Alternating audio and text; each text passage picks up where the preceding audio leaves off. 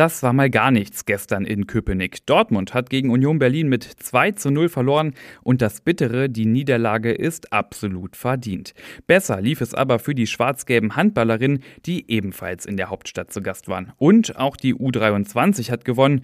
Herzlich willkommen zur ersten BVB-Kompaktausgabe in dieser Woche. Ich bin Luca Benincasa. Schön, dass ihr dabei seid.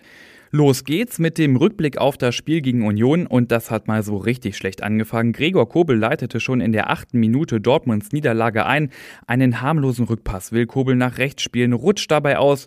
Der Ball kullert an ihm vorbei und Yannick Haberer sagt Danke zum 1 zu 0. Dortmund in der Folge mit viel Ballbesitz, aber ungefährlich, ganz anders Union. Die Köpenicker waren bissiger, zielstrebiger und machten vor der Halbzeit sogar das 2 zu 0.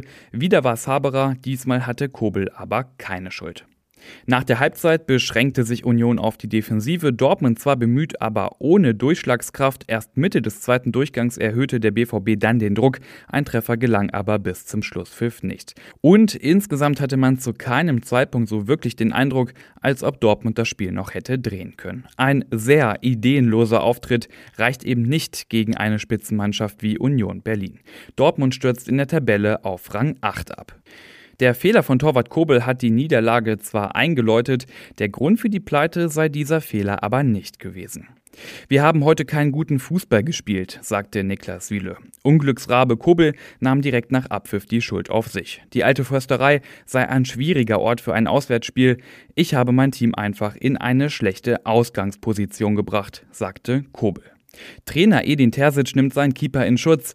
Das ist Fußball, das ist gar kein Problem. Deshalb sind wir alle Menschen, so etwas passiert. Gegen Union Berlin nach einem 2 zu 0 noch einmal zurückzukommen, sei brutal schwer, erklärte Terzic weiter.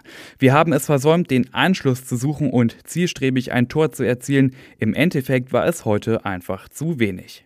Eine schönere Reise nach Berlin hatten Dortmunds Handballerinnen. In der zweiten Runde des DHB-Pokals besiegten Dortmunds Handballfrauen die Füchse Berlin eindeutig mit 34 zu 16. Im Duell erste gegen zweite Liga war Dana Beckmann mit acht Treffern die beste Torschützin auf Seiten des BVB. Mit dem Sieg über die Füchse Berlin stehen Dortmunds Handballerinnen jetzt im Achtelfinale des DHB-Pokals. Das findet dann Anfang Dezember statt. Und jetzt schauen wir noch in Liga 3. Da hat gestern Borussias zweite Mannschaft mit 2 zu 0 gegen den MSV Duisburg gewonnen.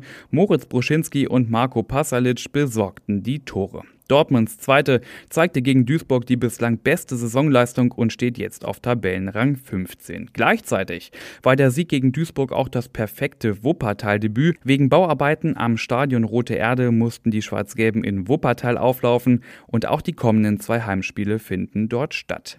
So, das war's mit dieser Ausgabe. Alle Infos rund um den BVB gibt es selbstverständlich immer aktuell online auf ruhenachrichten.de. Mit dem Plus-Abo gibt's dann auch alle Hintergrundberichte Berichte und Analysen zu lesen. Und natürlich immer aktuell informiert seid ihr auch auf Twitter unter rnbvb.